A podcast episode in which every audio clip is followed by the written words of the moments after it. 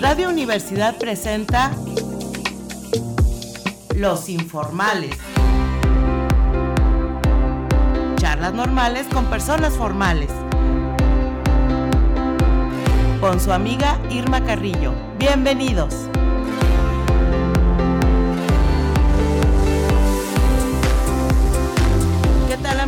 Muy buenas tardes a todos los amables radioescuchas que nos acompañan en esta edición de Los Informales.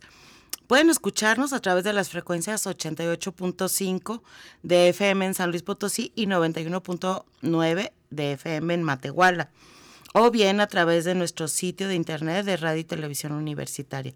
También ponemos a su disposición para recibir sus comentarios y opiniones los teléfonos 826-1347 y 826-1348, ya saben, con los tres cuatro rigurosos antes.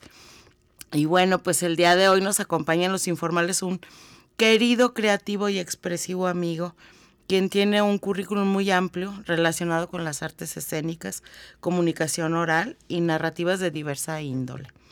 Él declara que sus proyectos parten de un interés por la creación y divulgación escénica para jóvenes audiencias, al igual que la comunicación oral e interpersonal.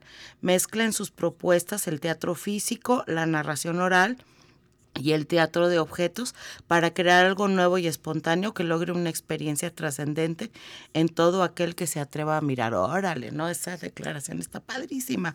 Con ustedes, mi queridísimo amigo Tazio Aga Neumann. Bienvenido, Tazio.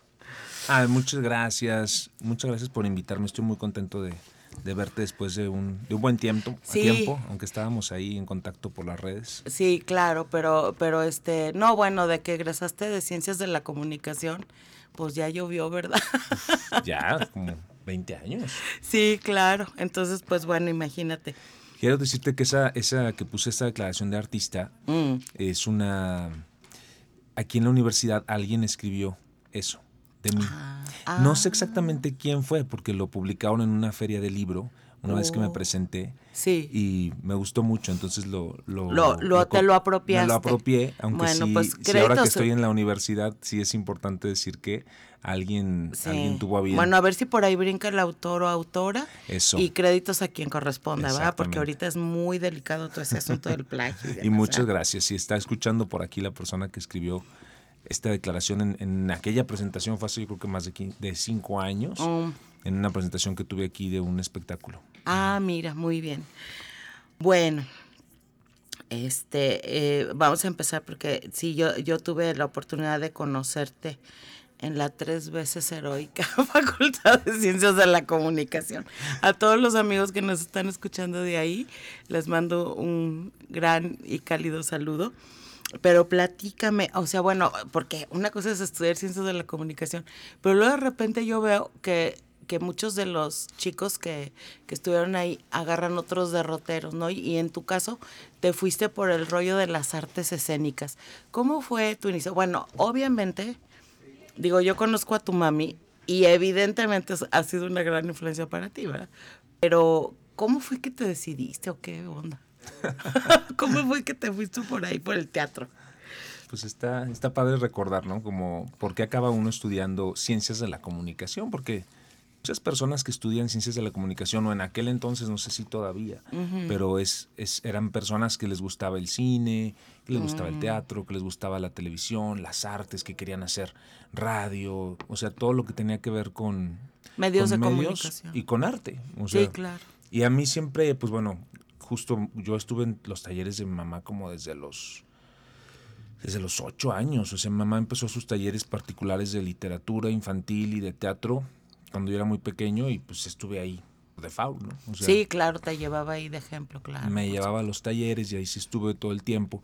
Y cuando justo yo tenía que tomar una decisión para estudiar algo, pues sí hubiera querido estudiar teatro de entrada, ¿no?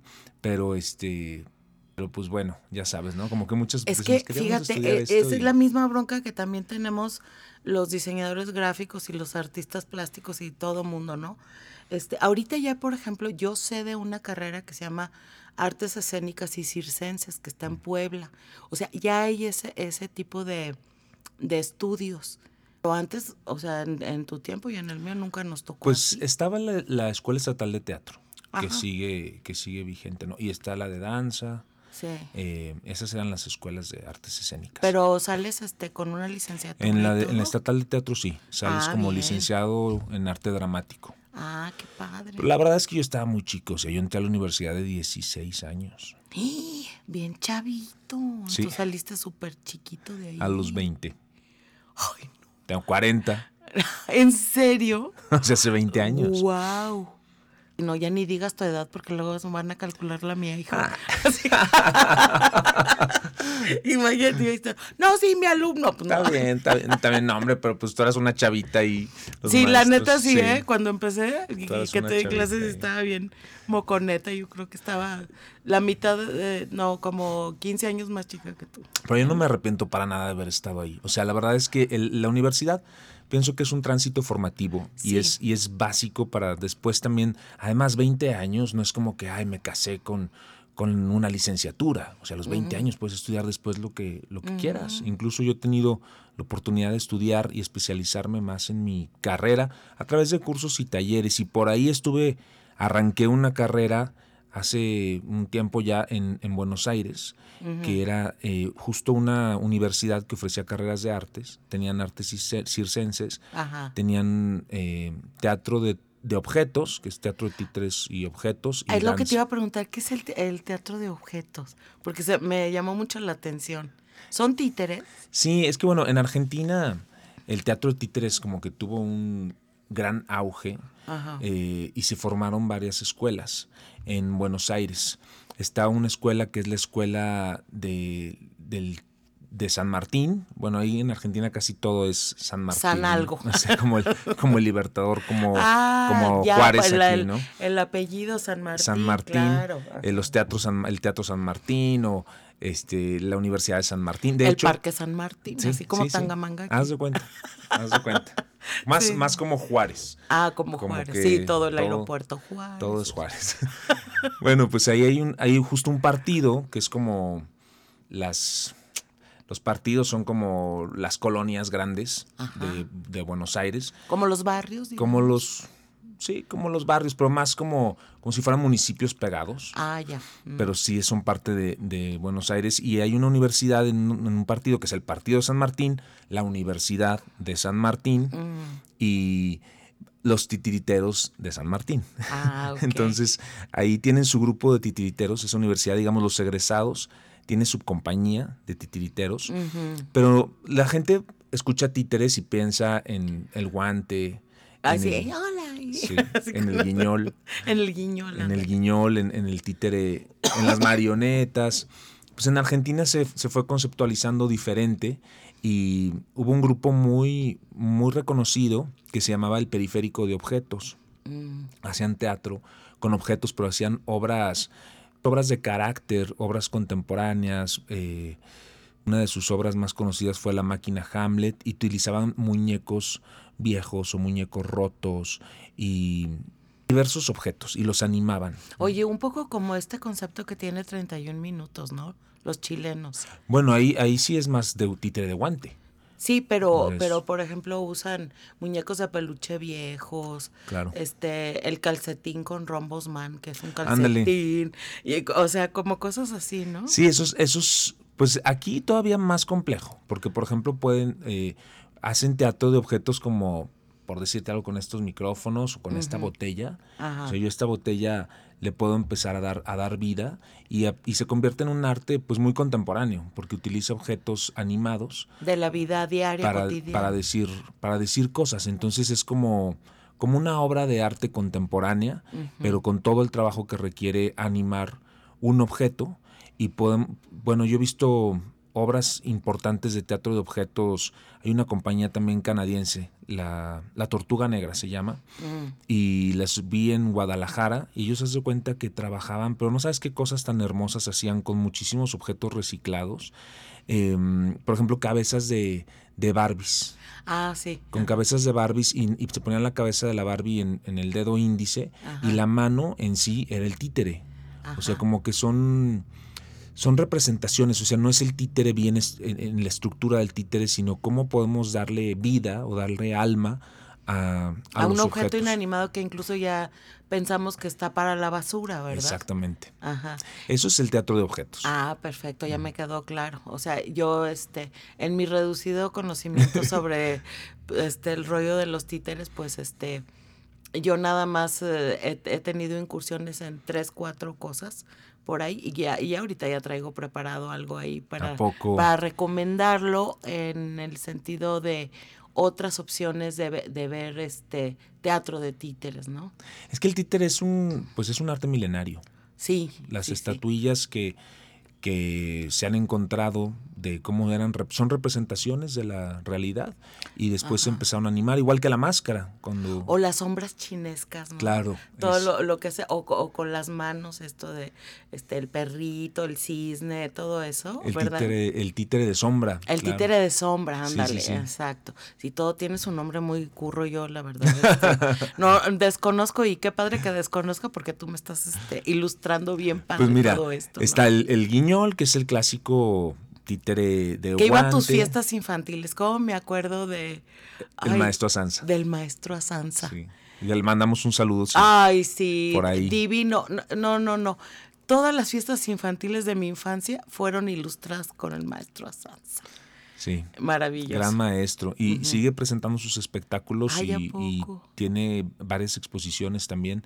Digo, porque he estado yo en contacto con él y además lo reconocen mucho aquí en, en, todo el país, en los festivales. Eh, siempre la referencia de San Luis Potosí es el maestro Sanz sí, y no, no, no, es que era así, una fiesta sin, sin títeres de él, era, pues no, no había habido fiesta. Cuando yo llegaba a una fiesta y veía que, había, que estaba el teatrino, me emocionaba muchísimo porque lo contrataban para justo. Es que aparte sabes que mira, eh, usa pocos recursos, ¿no? Este tiene así sus escenografías, todo.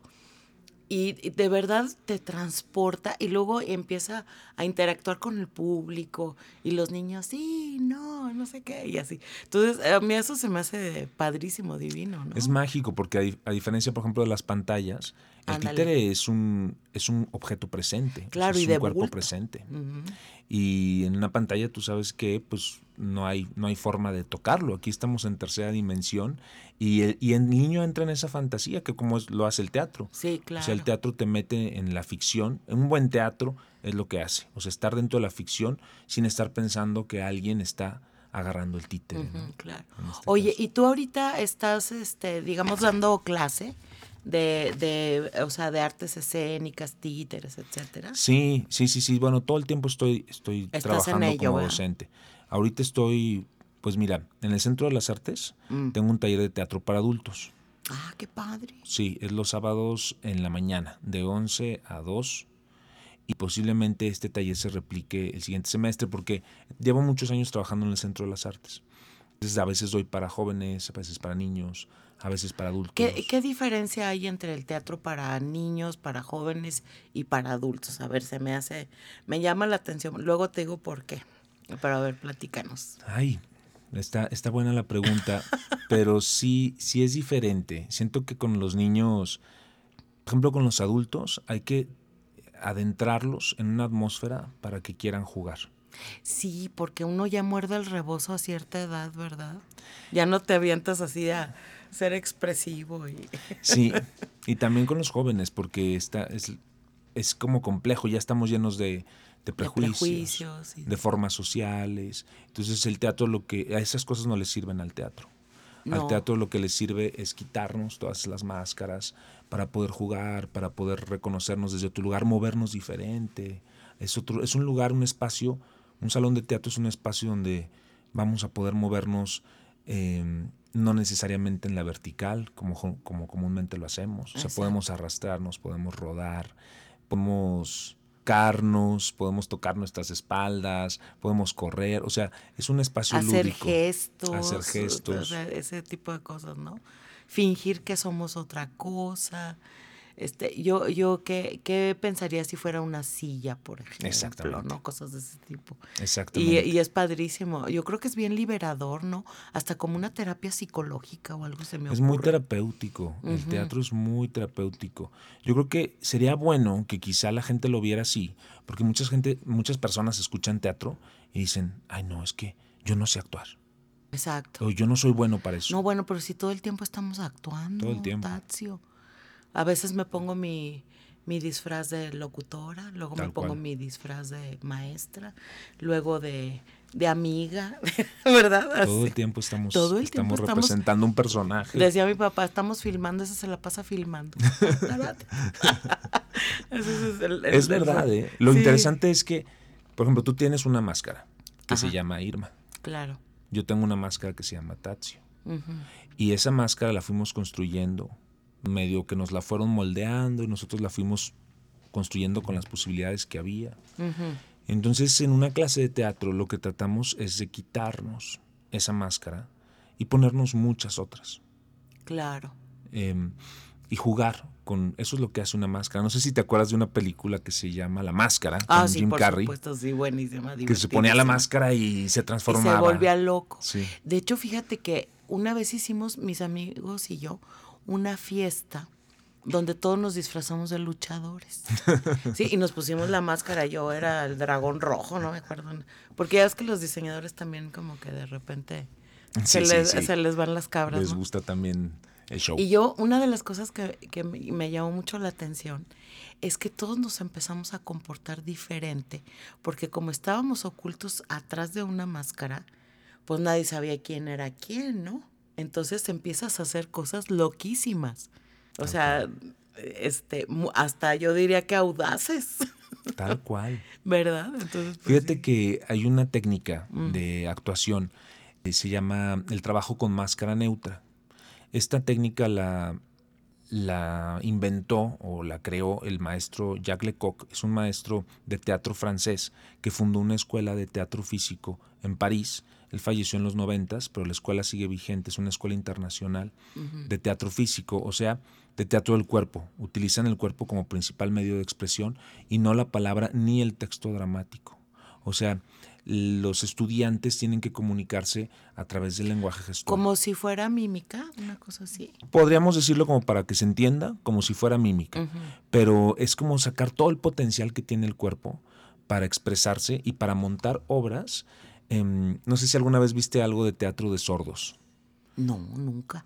Pues ¿Cómo ahí es? hay una compañía aquí en México, Seña y Verbo, que es Ajá. muy, muy reconocida Oye, qué internacionalmente padre está eso. en, el, en, en- en la Ciudad de México. Ajá. y han venido algunas veces y sus obras pues son solamente expresión corporal porque el lenguaje de, de los sordos pues es a través del cuerpo Sí, claro. entonces es, es parecido eh, la escuela de Mm. teatro físico de Jacques Lecoq entonces el trabajo con la máscara neutra es justo una máscara no tiene expresiones a diferencia de de cualquier máscara, o sea, tú vas al Museo de la Máscara y vas a ver demonios, y vas a ver dragones. O sea, es y- así como blanca todo, así. Puede ser, sí, le, le llaman justo máscara neutra o máscara noble, porque no expresa como las máscaras de teatro, que es la comedia. Ajá, y la tragedia. O sea, muy marcadas las emociones, ¿no? Sí. Esta máscara tiene todos los rasgos neutros para que tú te la pongas y tu cuerpo sea el que se exprese. O sea, como no tienes la expresión facial.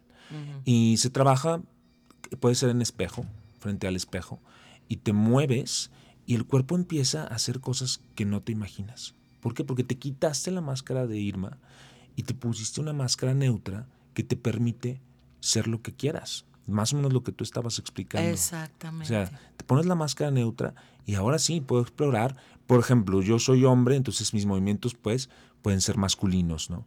Me pongo la máscara neutra Y puedo ser mujer. puedo ser- hacer movimientos femeninos, ajá, puedo hacer movimientos de un niño, puedo hacer movimientos de un anciano, de un borracho, de un de animal. un animal. Ajá, exacto. Es- Oye, no, no, se me hace se me hace que me voy a inscribir contigo a tu curso. Ay, sí, sí, sí. Padrísimo. Bienvenida. Este, Tazio, vamos a pasar a la, a la sección de Interfolia, ya yo creo, porque ya, este, ay, cómo me hace falta el relojito aquí, cómo me hace falta. A ver. Interfolia, libros y páginas sueltas. Bueno, pues en Interfolia, que es la sección que usamos para recomendar libros, ay, me encontré un libro padrísimo que se llama Los títeres de Rosete Aranda, Espinal, de Mauricio Molina. Esta importante empresa de autómatas o de, o de, este, de títeres nace en Guamantla, Tlaxcala, Sí, señores, Tlaxcala sí existe. Todo el mundo dice que no existe, pero es maravilloso. Y fue una compañía que nació en 1835 y se consolida en 1850. Sin embargo, lo que puede considerarse como su mejor época, con exitosas representaciones en toda la República y en la capital del país, tiene lugar entre los años de 1870 a 1910. Es decir, coincide con los gobiernos de Porfirio Díaz como presidente de México y de Próspero Cahuatzi, gobernador del estado de, Tlaxcala. Sí, ahí en Tlaxcala hay un museo del títere, que, en donde hay piezas como las que menciona Tazio, que son estas eh, piezas prehispánicas que ya se empezaban a usar como este, medios para representar, ¿no? Entonces, este libro, bueno, lo, lo presenta el Instituto Nacional de Bellas Artes y es una colección impresionante de fotos, eh, anuncios, libretos, etcétera, porque pues el teatro conlleva el trabajo de muchísimas personas, ¿no? Entonces no se pierdan este, este libro de, de títeres de, de, Rosete Aranda. Y si quieren ver los títeres un poquito más cerquita, pueden ir a Zacatecas, al Museo de la Máscara que está allá. Fíjate que nunca, nunca me acuerdo si es de Pedro, de Pedro Coronel o, de Rafael, Coronel. Yo tampoco sé cuál de los dos. pero bueno, es uno de los dos hermanos, aunque los dos museos valen la pena maravillosamente. Pero bueno, Museo de la Máscara de, de Zacatecas, ¿verdad? Y ahí tienen una muestra muy representativa de los títeres de, de Rosete Aranda, que eran maravillosos y geniales. Y bueno, vamos eran a... marionetas. Marionetas, ah, sí, porque eran así con... Con hilo. Con hilo, ¿verdad? Ay, no, ahorita nos dices las diferencias, por favor. y pasamos, bueno, a la música, a la sección de música. Que en esta ocasión escogí una rola que se llama Solín de Maldita Vecindad, porque es así como muy... queda muy bien. Adelante.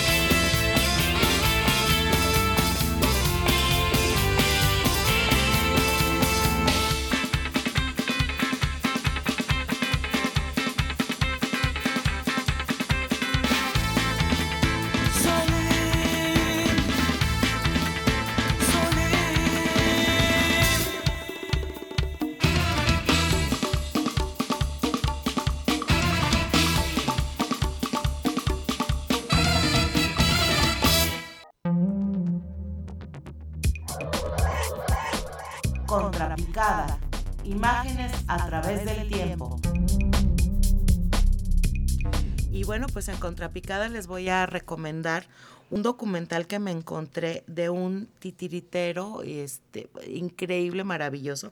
Él es argentino, pero es nacionalizado mexicano. Se llama Carlos Converso y el documental se llama Juego, Material y Metáfora, una mirada a los títeres de Carlos Converso. Él es actor, dramaturgo, director de teatro, especializado en teatro de títeres y máscaras y tiene más de 35 años en este campo.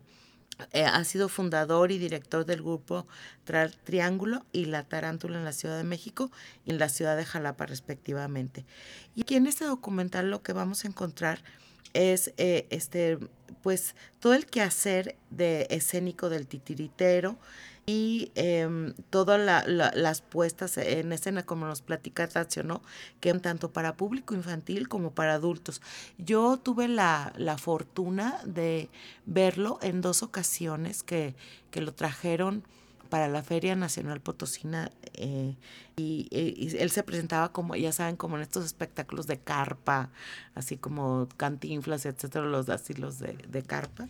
Increíble su, su, trayectoria y también les quiero eh, recomendar todo la, este porque él también escribe es investigador entonces hay un sitio que se llama Titeresante donde publican artículos de todo, este, pero todo enfocado a los títeres. www.titeresante.es.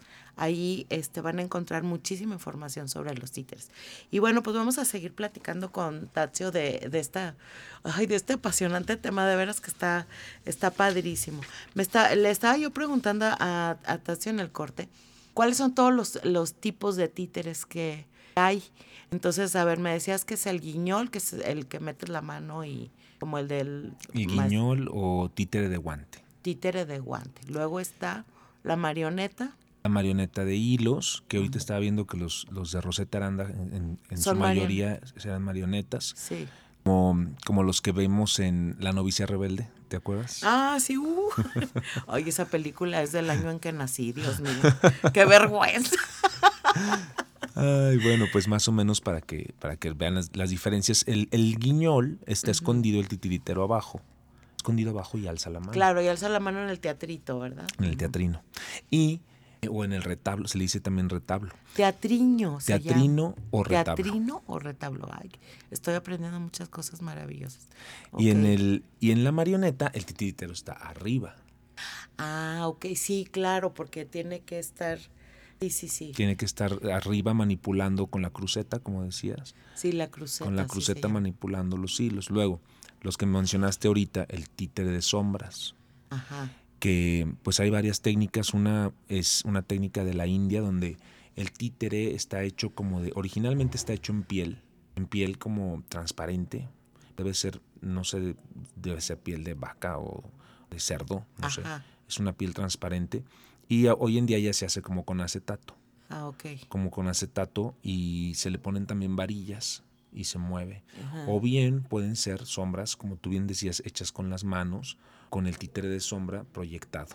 Es el muñequito proyectado. Pero, pero el más conocido es estas, esta piel o este acetato, donde es como si cortaras un muñeco, le pones así como las calaveritas que venden en las papelerías, que ah, tienen como, se les mueven las, las patitas. Claro sí, pero con varillas. Y se pega en una pantalla y ahí se mueve. Se mueve el, títere. Porque y, el títere yo creo que tienes que, tener un control de luz y de, y de cercanía o lejanía. Tienes que estar, si la, luz generalmente sale de abajo, muy pegada a la pantalla, y tú estás detrás. Entonces sí se ve la varilla, se ve un poquito la varilla, pero el titiritero no, no se ve y tiene que estar detrás. Y pero sí es un trabajo de brazos. Sí. Sí, pues eh, los titiriteros muchos tienen problemas de artritis, de artritis y cosas así porque por ejemplo, el maestro Carlos Converso que, comentas, pues él toda su vida se ha dedicado a los títeres. Yo tuve el gusto de conocerlo porque trabajamos en una obra de títeres bocones. Ah, esos son otros. Esos son como los mopeds. Como los mopeds, ajá. Entonces metes la mano en la boca, por eso se llaman bocones, Ajá. como la rana René, Sí, sí, sí. este, y tienen una varilla, o, o, o de varilla se les dice también, porque la varilla es la que mueve las la que manos. mueve la manita y tal, así. Ajá. Hicimos una obra con el Teatro Rinoceronte Enamorado hace pues varios años Sí. y el maestro Carlos Converso vino a asesorar el montaje y ahí Oh, tuve la, la oportunidad de conocerlo. Wow. Sí. No, bueno, yo soy una gran admiradora de su trabajo también. Y, luego, bueno, nos quejamos de que, de que, de que no, aquí, aquí en San Luis no llegan y que no sé qué. Pero pues es que hay que estar al tiro, ¿no? Seguir las páginas de, de todas las compañías de teatro que hay o, o, o este, o personas como tú que continuamente están poniendo avisos, anuncios, etcétera, de dónde podemos ver este, este tipo de, de espectáculos, porque eh, realmente pues abren el, el panorama, no nada más ir al teatro por eh, a una obra de este clásica de Shakespeare y así, sino más bien como que expandir tus horizontes, ¿no? Hay, mu- hay muchas cosas, la verdad es que siempre San Luis, de hecho se destaca por ser una ciudad, eh, tiene mucho movimiento teatral, o sea, tiene una gran comunidad teatral. Ajá. Entonces, por, yo lo he visto en fuera, fuera en otros festivales, mucha gente quiere venir porque pues finalmente tenemos eh, mucha infraestructura, o sea, tenemos el Teatro de la Paz, Sí. tenemos el Centro de las Artes, el Centro de las Artes tiene un teatro, el Teatro Polivalente, Sí. tenemos el Teatro del Seguro Social, tenemos compañías como el Teatro del Rinoceronte Enamorado, como La Carrilla, bueno, el, el- en, en mucho tiempo la compañía de teatro que tuvo mi mamá, el taller de Teatro Grimm, Ajá. y creo que todas estas compañías siempre han sido, han tenido ofertas de calidad. siempre. Exactamente. Sí, y uno eh, a veces este, dice, ay, no, qué flojera, o qué aburrido, o qué tal. Y cuando vas te sorprendes, ¿no? De ver, wow. O sea, las ganas que le echan, ¿no? Es, eh, como digo, pues es eh, la intervención de muchísimas personas. Totalmente, que es un arte que requiere, que junta todas las bellas artes, ¿eh? porque Exacto. están está la arquitectura y está en la, en la escenografía. en la escenografía o en el mismo recinto Ajá, teatral. claro. Luego está la música que lo acompaña, por supuesto la pintura también se podría considerar desde la escenografía, Así es. o las nuevas tecnologías, El vestuario, el vestuario también. que es increíble también. Fíjate que dicen que una ciudad, que el nivel cultural de una ciudad se puede medir con base en cuántos teatros tiene la ciudad. Pero que también que se usen, ¿verdad? Digo yo, porque... Pero finalmente, por ejemplo, el polivalente eh, acaba de cumplir, ay, no sé, no sé cuántos años, porque el Centro de las como Artes... 11 años. Como más o- 10, O yo creo, 10 10. años que se Bueno, aunque no, se inauguró hace menos tiempo el, el- el polivalente. El polivalente es más nuevo, Sí. sí, sí, sí, porque se han ido integrando otras estructuras al, Al Centro de las Artes. como el Leonora Carrington Ajá. y así.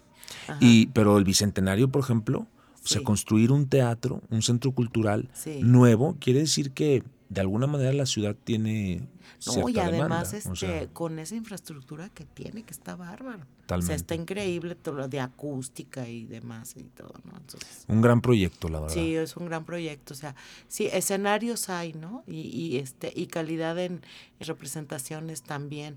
El chiste es que se unan los dos y Sí, yo pienso que hay un problema ahí de, de difusión, eh, como que siempre llega la difusión a las personas que nos interesa. claro, siempre vamos los mismos Siempre vamos los mismos. Sí, sí, sí, sí, sí. Siempre vamos los mismos. Ay, Digo, a sí. menos que sea una obra muy comercial en donde tienes toda la, la- los espectaculares y todo anunciando la radio, la obra, ¿no? Sí. Pero lo que es eh, espe- espectáculos de pequeño formato o sí, como que la difusión llega siempre a los mismos. Oye, la, la clásica obra que se deriva de la telenovela. No, por Claro, Dios. Claro. Y, y están llenas también esas. Sí, claro, esas por supuesto, porque vas a ver a, a tu artista favorito. Pero fíjate que el, galán de- el Polivalente tiene muy buena programación. Ahorita Mm. tienen un, pro- un festival de teatro para niños, no sé si ya terminó, pero acaba, eh, estuvo como, fueron como 10 días de festival que fui. Este, y no, hombre, la programación está padrísima con compañías de teatro para niños y jóvenes de diferentes partes de la República. Oye, ¿y es accesible el precio eh, en, en los teatros? Muy, muy accesible. Este tipo de festival es muy accesible. O Ah, sea, la verdad que de repente cuando vienen personas famosas Sí. a, a las obras estas que tú mencionas, ¿no? Como más comerciales, más actores de telenovela. Sí, te andan cobrando 1500, así, o sea, Sí, sí, muy sí. caro, ¿no? Para como un denominador. Pero una obra, por ejemplo, en el Teatro Polivalente o en el Rinoceronte Enamorado no pasa la, la entrada de 120 pesos. Ah, súper bien. Sí. Sí, o sea, digo, eso es precio accesible. Imagino que también darán precio a, a la tercera edad. Sí, sí, etcétera, ¿no? totalmente. Sí. Entonces, bueno, pues eso, de veras que, como te decía ahorita en el corte, son, son unos héroes de las artes. De mantener, mantener una compañía de teatro. Qué barbaridad. Sí, es un, es un, es un gastadero. imagínate las producciones. Ajá, Es un, es un trabajal, luego se quedan ahí guardadas. Exacto. Una producción tras otra, tras otra, tras Y se otra. van empolvando ahí los vestuarios y las escenografías Exactamente. y todo. Aunque, aunque bueno, ya ahorita este teatro de caja negra, que también es bien interesante, en donde utilizas cuatro cajas, una silla y dos hilitos y te imaginas todo, ¿no? Es- Es, eso tiene que ver mucho con el teatro físico, teatro del cuerpo. O sea, Ajá. poder utilizar el cuerpo para representar una obra sin necesidad de todo la escenografía, toda la escenografía o mucho vestuario.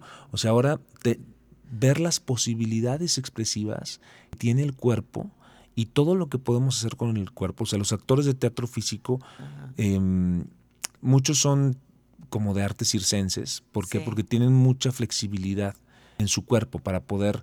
La otra vez fui a ver una obra de teatro justo ahí al polivalente donde había un personaje que era un gato, pero el, el actor no traía ningún vestuario de gato. O sea, estaba vestido como con un chaleco, una corbata, pero todo el gato lo veías en el, en el movimiento corporal. Todo el trabajo corporal que, que tenía el actor. Padre. Oye, Tasio, y bueno, vamos a. eh, Este hombre es muy versátil, Dios santo. Entonces vamos a dar aquí un giro a la plática. Yo sé que está buenísimo esto de, del teatro de los títeres y todo, pero es que Tasio también aborda eh, este, este asunto de la comunicación asertiva, de cómo comunicarnos en público, en, en grandes escenarios, o por ejemplo como maestro de ceremonias. eh. Fíjense que a todos en algún momento nos va a tocar hablar en público. Yo me acuerdo que de niña que nos ponían a dar las típicas conferencias de la vaca, tenías que darlo enfrente de todo tu grupo. Era un sufrir. O sea, había niños que era una verdadera tortura. Se hacían pipí a la hora de estar eh, con la declamación de los niños héroes o del Día de la Madre. Qué cosa. Platícanos, Tatsio, ¿de qué va tu curso? ¿Qué es lo que, lo que ven ahí? ¿O, o por qué este, pues, consideras importante que una persona se pueda desarrollar en ese aspecto? Pues to- todo va de la mano, ¿no? O sea, siento que mi camino que empezó en el teatro y en, la Escuela de Ciencias de la Comunicación y la narración oral a través de, de lo que aprendí de mi madre. eh, hacía festivales de narración oral. Bueno, hasta hace poco, el año pasado todavía lo hizo en línea, ¿no? Empecé a tener que aventarme a hacer cosas como contar cuentos. Mm. Y la primera vez que yo conté un cuento también me estaba, pero muriendo de miedo. O sea, me daba, pues prácticamente lo que nos da es vergüenza cuando estamos frente Como miedo a- al a ridículo, un- ¿no? A una Ay, audiencia. Hijo, me voy a equivocar. Es un mecanismo de defensa muy primitivo del de ser humano que em, el cuerpo reacciona cuando estás frente a una audiencia. Porque cuando estoy sentado en, en- con la audiencia no reacciono? ¿Por qué reacciono cuando me pongo frente a la audiencia? A muchas personas les sudan las manos, o les sudan las axilas, o empiezan a temblar, les cierra la garganta, o como tú dices, hasta se pueden hacer pipí. Ay, sí, horrible. Y a mí me parece que cuando éramos pequeños y teníamos que hacer estas exposiciones, realmente no nos enseñaron ni nos explicaron lo importante que era poder comunicarnos frente a una audiencia. Así es. Eh, cuando estamos frente a muchas miradas, nos sentimos vulnerables. Estamos vulnerables porque todas las miradas están viéndonos. Sí, viendo cómo actúas y qué cómo reaccionas si y, en qué momento te vas a equivocar, exactamente. o si estás sudando, o si te estás moviendo. Es, es, es un reto muy grande. Eh, ah, como doy esta clase, estuve investigando y sí es uno de los miedos más grandes de los seres humanos, incluso por encima del miedo a la muerte, Ay, en serio. hablar en público. Según, a según ese al- grado. algún estudio de, de psiquiatría, Ajá. es un, es un miedo fuerte. Wow. Sí, porque tiene que ver con el querer ser visto y reconocido o aprobado por la comunidad. O sea, Tomando en cuenta que el ser humano es un ser social, el ser humano sabe que solo no podría evolucionar. tuvo que ser comunidad. Entonces, si la comunidad lo rechaza, lo destierra de alguna manera, claro. Eh, no va a poder sobrevivir. El cerebro lo sabe. Entonces, cuando estoy frente a una audiencia, quiero ser aprobado por la comunidad. Porque si no, eso implicaría, por eso el cuerpo reacciona, reacciona como cuando te cuando la adrenalina, cuando tienes algo es un peligro. instinto de supervivencia, ¿no? Totalmente. Entonces, este, entra en tensión, en alerta, hipervigilante, Tal cual. etcétera, ¿no? Tal cual. Eso es lo que pasa cuando estamos frente a una audiencia. Claro, sí, por supuesto. Y, y en un momento dado, bueno, digo, a mí me ha pasado en el número de veces que por cuestiones de trabajo he tenido que eh, eh, enfrentar, por ejemplo, presentar exposiciones, este, ay, no sé, dar conferencias, ponencias, cosas por el estilo. Nunca, jamás en la vida he estudiado eh, cómo hablar en público, sino que pues ahora sí que te avientas, ¿verdad? Así como dicen, como el borras, ¿no? Pero hay una cosa que te quiero comentar, y es que yo estudié un semestre de técnicas teatrales para poder dominar mi pánico escénico. Entonces, por ejemplo, nos, nos daban esta técnica de, imagínate que estás adentro de un círculo, no hay nadie alrededor y estás tú solo. No peles al, al público en general. ¿no? Bueno, ese sería como lo que le llaman la cuarta pared en el teatro, ¿no? La cuarta pared que es no, no tomar en cuenta la audiencia. Exacto. Pero yo la verdad no lo recomiendo hoy en día. ¿Por qué? Porque uno de los canales más potentes de Es la, es comunicación la comunicación con es la mirada. Entonces, si no miro a la audiencia o hago como que no los miro, no estoy estableciendo un vínculo. Sí, no hay empatía. No estoy, estoy saliendo del paso, ¿verdad? Claro. Pero no estoy comunicando con todo mi, mi potencial y con toda mi energía, porque ahora justo que estamos hablando, pues nos estamos viendo. Exacto. Y cuando alguien te, cuando alguien se enoja, por eso te dice, mírame a los ojos cuando Sí, te estoy y hablando. dime la verdad, a ver, los ojos no mienten. Porque si nos volteamos, estamos ignorando, estamos desconectándonos, no estamos queriendo recibir el mensaje que nos están dando. Entonces, es muy importante vencer ese, ese miedo. Yo también, a mí me ha pasado también con alumnos que me dicen, oye, pero no puedo ver mejor a la pared. No puedo ver mejor aunque sea la frente de la persona porque no puedo mirarlo a los ojos. Bueno, dependerá si quieres que tu mensaje sea efectivo y quieres abrir este canal de comunicación. Ahora fíjate, tú te paras frente a un público y vas a hablar de determinado tema, obviamente tuviste una preparación con anticipación, entonces la gente que te está viendo ve que tú eres experto en el tema y ese también es un gran peso y un gran compromiso. Tiene que ver con la ética, ponerse enfrente de, una audiencia. Totalmente, o sea, porque voy a llegar ahí, ¿quién soy yo para decir qué voy a decir frente a la audiencia? Exactamente. O sea, es un espacio como este que, que, Me que tenemos, que me estás brindando, ¿no? Pues ya estás diciendo, bueno, Tazio tiene tanta experiencia y tal, entonces me estás brindando ese espacio por eso. No, pues no estaría aquí, no tendría Sí. de qué hablar. Claro. O sea, es Aristóteles lo, lo explica muy bien en la retórica. La persona, el orador, en este caso, tiene que tener tres aspectos importantes, conocer tres aspectos importantes para poder transmitir un mensaje que sea efectivo en todos los sentidos. Uno es el etos, que es la ética, es el carácter y la reputación de quien está hablando. El otro es el patos, son las emociones, ponernos vulnerables y decir la verdad frente a la audiencia. Eh, y el número tres es el logos, Ajá. Que refiere a, a la razón, A la razón. los datos a- duros. A los datos duros. Según Tienes que tener datos duros, investigar.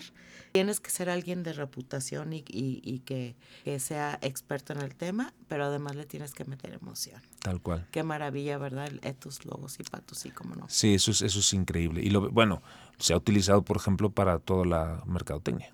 Sí, por supuesto, nosotros en, en la carrera de diseño gráfico, supuesto que tenemos retórica.